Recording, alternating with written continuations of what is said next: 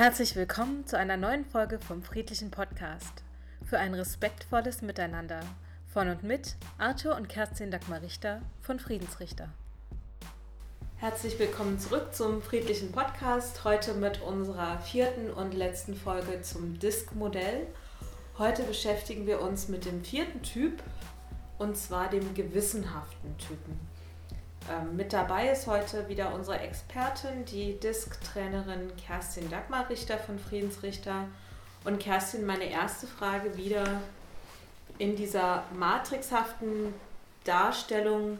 Wo finden wir denn den gewissenhaften Typen? Was sind dessen Grundstärken? Ja, hallo erstmal. Äh, wo findet sich der gewissenhafte Typ mit seinen Stärken? Gewissenhaft lässt schon ahnen, dass das Thema Sachorientierung, analytisches Denken, Zahlen, Daten, Fakten, das ist seine Heimat und das gerne in einem beständigen, tempoarmen Umfeld. Mhm. Wenn ich jetzt dieser gewissenhafte Typ bin, wo sehe ich denn meine eigenen Stärken? Also diese Menschen werden sich selbst, denke ich, auch als vorrangig gewissenhaft beschreiben Sie sind in ihrem analytischen Denken halt sehr präzise, sehr korrekt. Sie hinterfragen Dinge grundsätzlich, bevor sie eine Entscheidung treffen, wird alles wieder recherchiert, sind sehr besonnen in ihrem Handeln, in ihrer Sprache. Ja, also das fällt gleich auf. Sind das denn auch Perfektionisten an der Stelle? Ich glaube, das Thema Perfektionismus, das haben unter Umständen alle Persönlichkeitstypen kann man dem Gewissenhaften auf jeden Fall mit zuschreiben, weil er das halt an sehr vielen wissenschaftlichen Merkmalen vielleicht auch festmacht.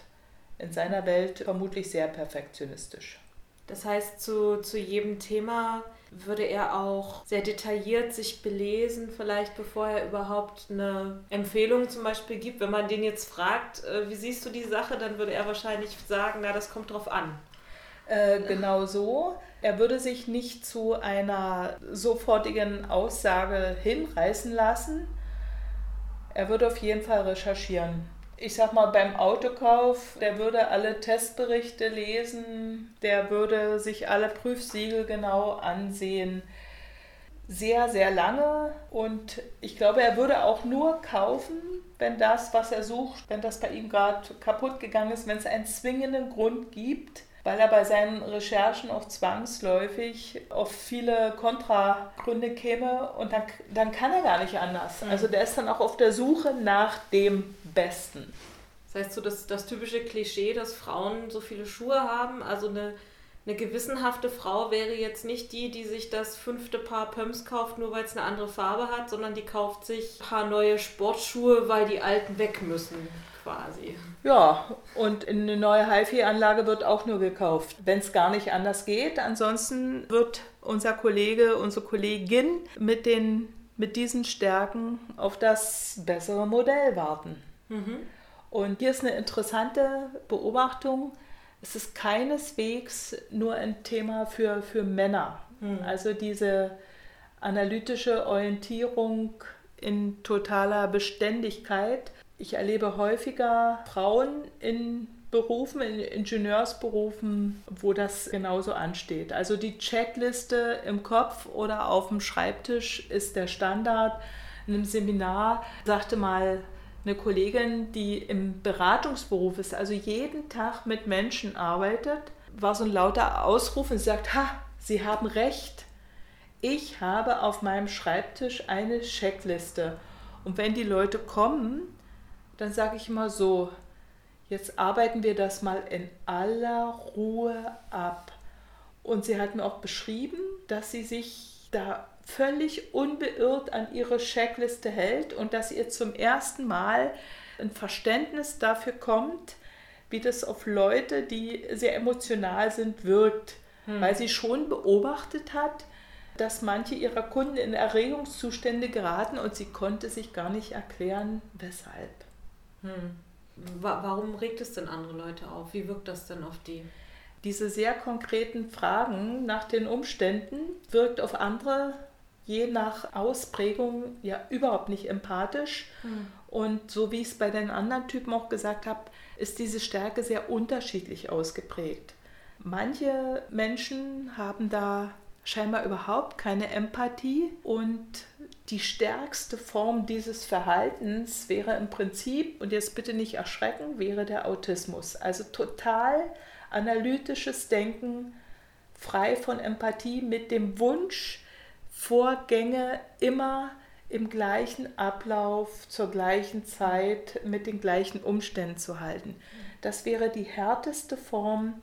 Die leichtere Form ist, also auch selbst als Führungskraft, wenn plötzlich ein Team sehr emotional äh, zu mir stürmt und möchte sofort eine Entscheidung. Das äh, überfordert einen Mensch mit diesen Stärken komplett. Hm. Der wird selbst hochemotionale Vorgänge versuchen, erstmal analytisch zu ordnen, mit konkreten Fragen das einzuordnen. Und da wird es dann halt kritisch. Heißt das, dass der gewissenhafte Typ selber wenig Emotionen hat und zeigt? So wirkt es zumindest auf die Umwelt. Sie sind manchmal dann auch genauso überrascht über das Feedback, was sie von der Umwelt kriegen. Und diese Rückmeldungen gehen so von unentschlossen, zurückgezogen, reserviert, kühl, steif bis misstrauisch was diese Leute mit dieser Stärke wiederum ja wirklich überrascht, weil es dann zum Teil auch in Checklisten nicht einzuordnen ist, weil da sehr viel emotionale Anteile drin sind, die in ihre analytische Sortiermaschine gar nicht reinpassen. Aber nochmal, also das heißt nicht, dass sie diese Emotionen nicht haben. Sie werden nur nicht. Also von bis muss ich wieder sagen. Ich habe Kunden, die wirklich sagen, ich, ich kann das überhaupt nicht nachvollziehen. Ich kann ihnen nicht sagen, dass ich sowas fühle, dass ich sowas an mir wahrnehme. Also kann ich auch nicht verstehen, wie es anderen geht.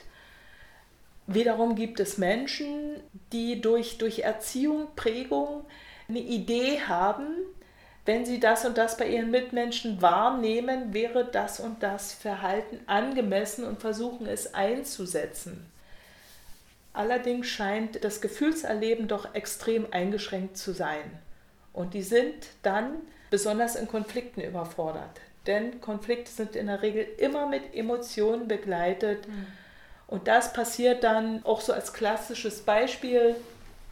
Eine Führungskraft, die nach meiner Beobachtung mit den Stärken des, der gewissenhaften Persönlichkeit wirklich gesegnet ist und kriegt jetzt die Anfrage von dem Team, ein Problem zu schlichten. Lass es dann bloß klassisch ein Frauenteam sein, dann kommen so Standardaussagen, ach Frauen, äh, das sollen die mal unter sich klären. Hm. Was also auch genau wie bei dem äh, stetigen Typ ein, ein Problem gibt. Die können das nicht einordnen, jetzt unsere Gewissenhaften, und können von daher, und ich sage ganz bewusst wieder, können keine Entscheidung treffen was in Führungspositionen definitiv ein Dilemma ist. Bei zwei gewissenhaften Menschen, die, die mir sehr nahe stehen, immer sehr schätze, ist, dass sie unglaublich toll Sachen im großen Zusammenhang darstellen können und auch nochmal, also wirklich dieses Analytische, ja. nochmal in, in einfache Worte zu fassen. Also das sind für mich die ersten Menschen, wenn ich irgendein Problem habe oder irgendein Entscheidungs- oder irgendwann nicht sicher bin, eine Entscheidung zu treffen und die Vor- und Nachteile vielleicht für mich selber irgendwie gerade nicht erfassen kann, sich mit so einer Person zu unterhalten. Ja. Die das, also ich finde das eine unglaubliche Stärke, was du dann wiedergespiegelt bekommst, dass sie wirklich einfach für dich nochmal auseinandernehmen. Also du hast gesagt, das, das, das, das, das. Und das sind die Vorteile, das sind die Nachteile, das sind die Dinge, die ich noch sehe, weil wie gesagt, die mhm. haben, wie gesagt, diesen tollen Weitblick dann auch immer welche Auswirkungen die Entscheidung hat auf verschiedenste Lebensbereiche oder Unternehmensbereiche, wenn wir beim beruflichen bleiben. Und äh, das finde ich immer unglaublich wertvoll, wenn man selber jemand ist, der gerade den Wald vor lauter Bäumen nicht sehen kann, weil die sehen jeden Baum. Also ja, das finde ich unglaublich toll. Äh, richtig. Und damit diese Stärke auch eine Stärke bleibt, äh, hast du einen ganz wichtigen Satz gesagt, das Thema Weitblick Wenn du diesem Weitblick am Ende nicht einen Rahmen setzt, wird der letzte Baum und der letzte Ast und das letzte Zweiglein analysiert und das darf nicht passieren. Hm. Weil dann wäre die Gefahr, also dieses Überperfektionismus wäre da und deshalb ist dann wichtig zu sagen und da auch verbindlich dran zu bleiben. An dem und dem Tag bis zu dem und dem Augenblick muss eine Entscheidung gefällt werden und auch diesen Rahmen zu geben Danke für diese analytische Einschätzung. Mit dem Wissen des heutigen Tages, der heutigen Stunde, hm. können wir diese im Augenblick bestmöglichste Entscheidung treffen und die bleibt. Das heißt, beruflich sind diese Leute wahrscheinlich wahnsinnig gut als Analysten geeignet. Mhm. Controller sicherlich auch. Wie gesagt, du hast schon gesagt, du kennst auch viele Leute in der Verwaltung, die dann im, im Kundenkontakt auch arbeiten. Da kann das, wie gesagt, unter Umständen zu, äh, zu Konflikten kommen? In der Beziehungspflege kannst du den Leuten wirklich Hilfen geben. Manche Leute haben, das Wort gibt es heute kaum noch, so klassische Kinderstube. Wenn ich gelernt habe, wenn ich eine Person sehe, dann begrüße ich sie. Und wenn ich jemand vielleicht nicht die Hand geben will oder es der Kulturkreis gar nicht hergibt, aber zu sagen, äh, Blickkontakt und einen guten Tag das können die Leute sich beibringen. Also Beziehungsebene so ein paar Standards zu geben. Mhm. Und das kann für diese äh, Person kann das eine Checkliste sein. Ja. Um die Gefahren der Unsicherheit, des Nichtentscheidens zu minimieren, empfehle ich also auch wirklich wieder einen respektvollen Rahmen. Eindeutig zu sein, bei Leuten, die sehr analytisch sind, ist die Gefahr der emotionalen Kränkung ja zum Glück sehr gering. Hm. Das heißt, beim Dominanten wie beim Gewissenhaften. Die sind, da dürft ihr alle mal diese Stärken wirklich nutzen, so auf der Sachebene, dass ich Dinge sagen kann. Das heißt, ich muss beim Gewissenhaften aber auf wesentlich mehr hinschauen, auf meine Sprache achten, weil die dieses Wortwörtliche verstehen. Hm. Ist eine Stärke und ist in unserer Zeit auch manchmal äh, so ein Handicap. Also auch mit dem Sachohr hören dann. Ja, Kindermund, habe ich mal gehört, wie ging eine Gruppe lang. Äh, Kinder hören ja auch sehr wortwörtlich. Mhm. Da sagt jemand, da singt ein Kind und läuft da und da sagt die, wir singen nicht auf der Straße. Und da sagt das Kind, wieso, ich gehe doch auf den Gehweg. Mhm.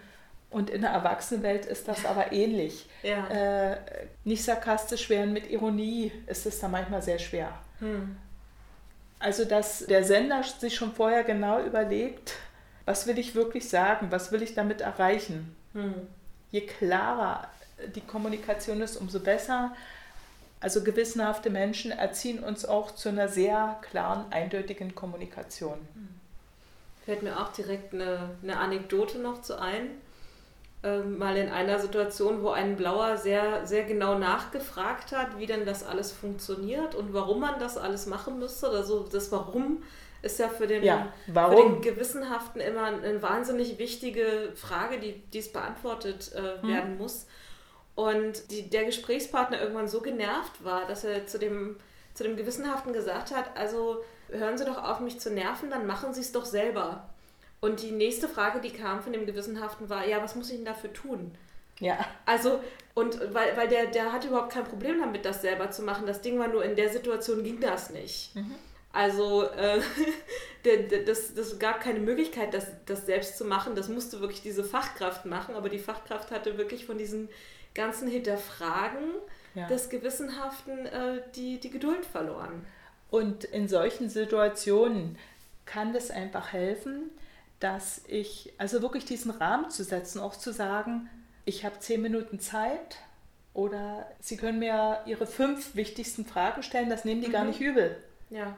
Aber auch gerne mit Vorlauf, ne? dass man sich auch wirklich Gedanken machen kann, was sind meine fünf wichtigsten ganz, Fragen. Ne? Ganz wichtig, siehst du, das haben wir vorher vergessen, äh, für die, für den Gewissenhaften wie für den Stetigen, ist es eine ganz große Hilfe, zeitlichen Vorlauf zu haben. Und da auch eine Anekdote, als Vorgesetzte denkt man manchmal, wir haben da keine Zeit. Den kleinsten Zeitraum, den Sie gewähren können, den zu geben und seien es nur zehn Minuten dass man jemand sagt, Sie haben jetzt nur zehn Minuten Zeit, das zu entscheiden. die zehn Minuten gewähre ich Ihnen.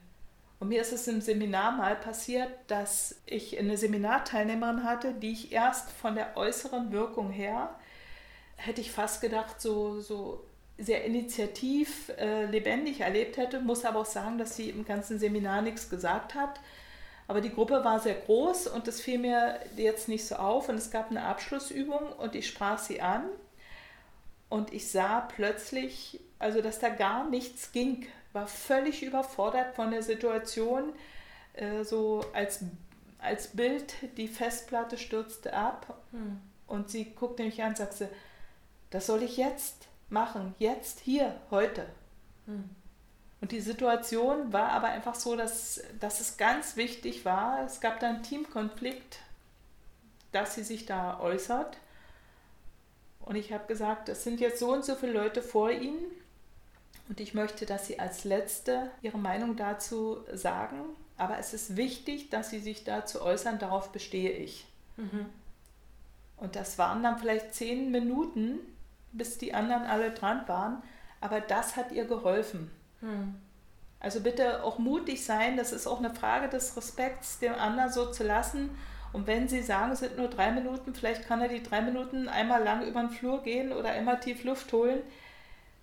Rahmen setzen. Mhm. In der Regel haben sie für viele Dinge die Vorgesetzten wesentlich mehr Zeit. Und das ist auch zum Teil so vertane Zeit, dass die Gewissenhaften und Stetigen schon eine Meinung hätten. Da sie aber vorher nicht informiert worden sind, mhm. sind, sehen sie sich in dem Augenblick wirklich bedroht und gar nicht in der Lage, eine Meinung kundzutun. Und es geht enorm viel Potenzial verloren, wenn auch Teamsitzungen, Entscheidungsfindungen so kurzfristig vorbereitet sind. Mhm. Das heißt, äh, für die Vorgesetztenrolle ganz wichtig, für den Gewissenhaften und wie gesagt auch nochmal zusammenfassend für den Stetigen, gut zu informieren, eine Vorbereitungszeit zu lassen, damit die ihre Argumente sammeln können.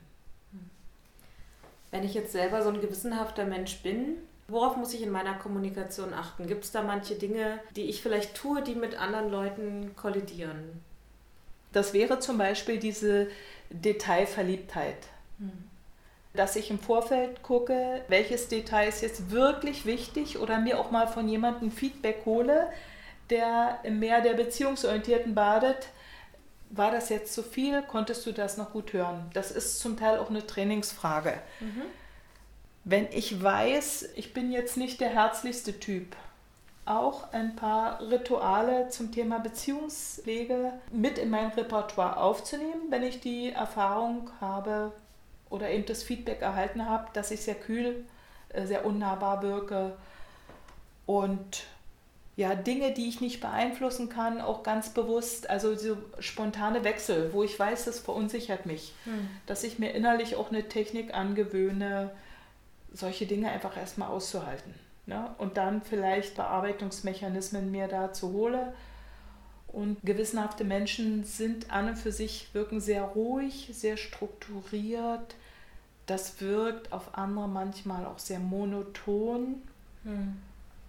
Also, dass Menschen mit diesen Stärken auch darauf achten, dass es nicht zu monoton wirkt, weil sie vielleicht auch geniale Ideen haben, die bei ihrer Umwelt nicht mehr ankommen, weil es die anderen so anstrengt. Hm.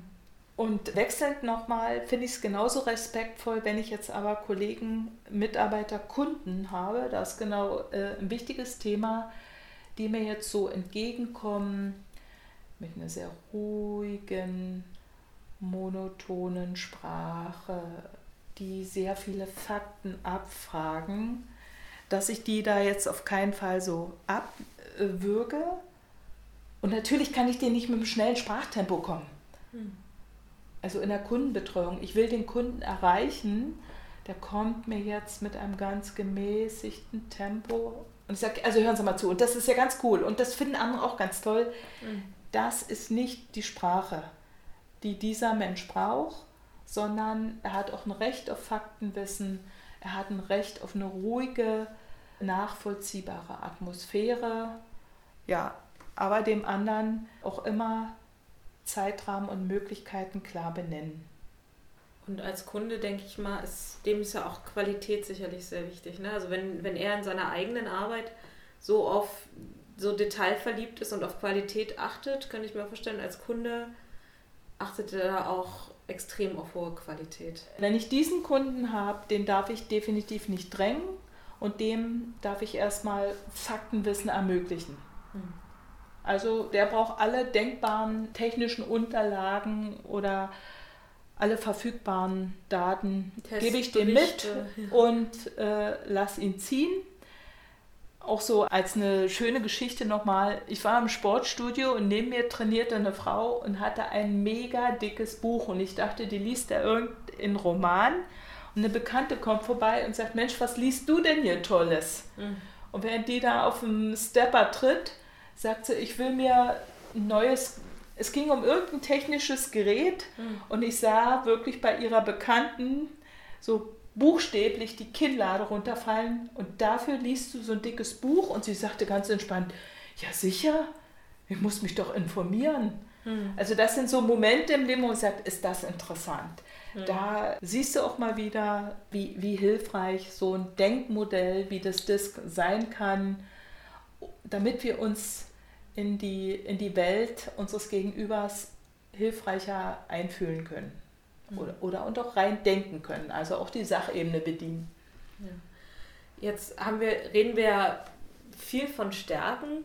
Wie geht denn jemand, der so gewissenhaft und auch so detailliert in, und perfektionistisch in seiner Arbeit ist, mit Feedback um? Wenn er das nicht einsortieren kann, ist er sicherlich irritiert. Also er versucht das an, an Fakten zu binden. Und deshalb ist das sehr unberechenbar. Entweder er, er geht in die Warum. Mhm. Warum ist das so? Woran machen Sie das fest, dass er all diese Fragen macht? Und deshalb ist es natürlich auch wichtig, auch da wieder einen Rahmen zu geben. Das betrifft aber am Ende auch alle vier Typen. Ich erlebe ganz häufig bei meinen Kunden, dass es überhaupt kein Wissen über hilfreiches Feedback gibt, kein Wissen über das äh, wissenschaftliche Johari-Fenster, über den sogenannten blinden Fleck, dass es überhaupt keine, kein gelebtes Feedback gibt. Also ein paar Verabredungen, wie gebe ich Feedback, was will ich damit bewirken, ist ganz wenigen bekannt. Und für einen Gewissenhaften wäre das natürlich toll zu sagen, Kollegin Meier, ich möchte jetzt Feedback geben. Sie kennen ja unsere Standards. Ich erkläre Ihnen meine Wahrnehmung, erkläre Ihnen, wie, das, wie die Gesamtsituation wirkt. Ich mache das an konkreten Dingen fest. Ich sage Ihnen vielleicht, was ich wie haben möchte. Und Sie wissen ja auch, Sie dürfen Verständnisfragen stellen. Ansonsten bitte ich Sie, das wirken zu lassen. Also solche Checklisten helfen Wunder. Und dieses, warum gebe ich Ihnen das Feedback? Damit es noch besser wird oder damit es so gut bleibt. Hm einfach mal in diese Sachebene mit etwas Humor eintauchen, kann Wunder wirken.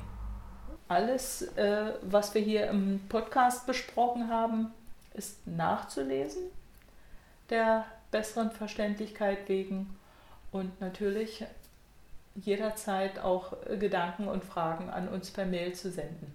Mhm.